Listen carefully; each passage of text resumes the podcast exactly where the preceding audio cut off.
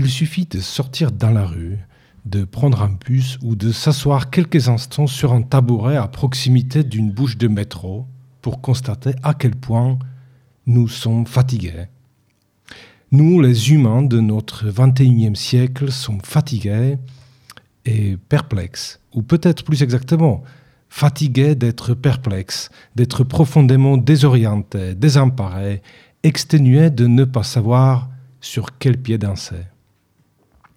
Et oui, malgré toutes nos sciences et techniques, il se trouve que nous ne savons toujours pas de quel côté de l'infini nous devrions nous situer. Entre l'infiniment grand des clusters cosmiques et l'infiniment petit des particules élémentaires, l'idée que nous essayons d'avoir de nous-mêmes a du mal à tenir.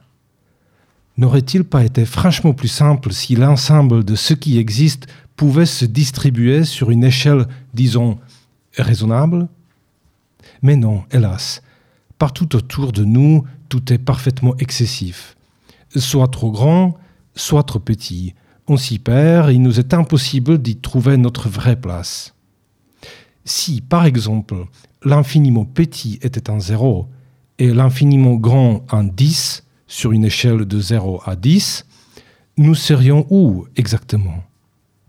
Eh bien, voilà une question à nous rendre perplexes à moins que l'on se projette spontanément au milieu, dans la pure moyenne cosmique.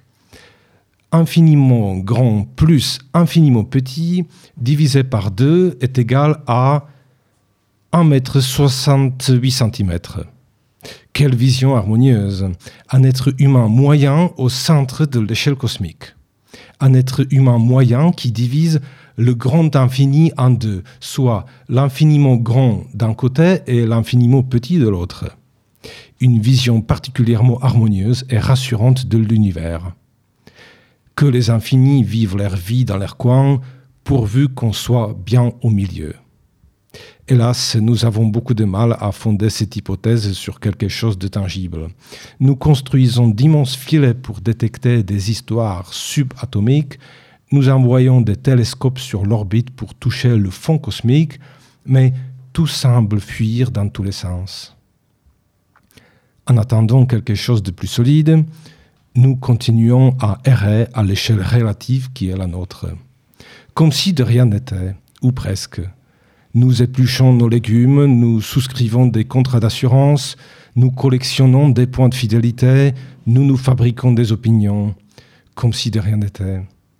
Mais parfois, malgré tout, le grand doute nous assaille.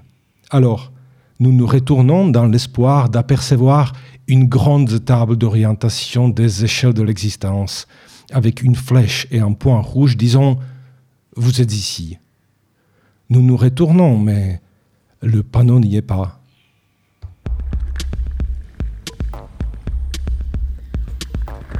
Regard sur l'actualité.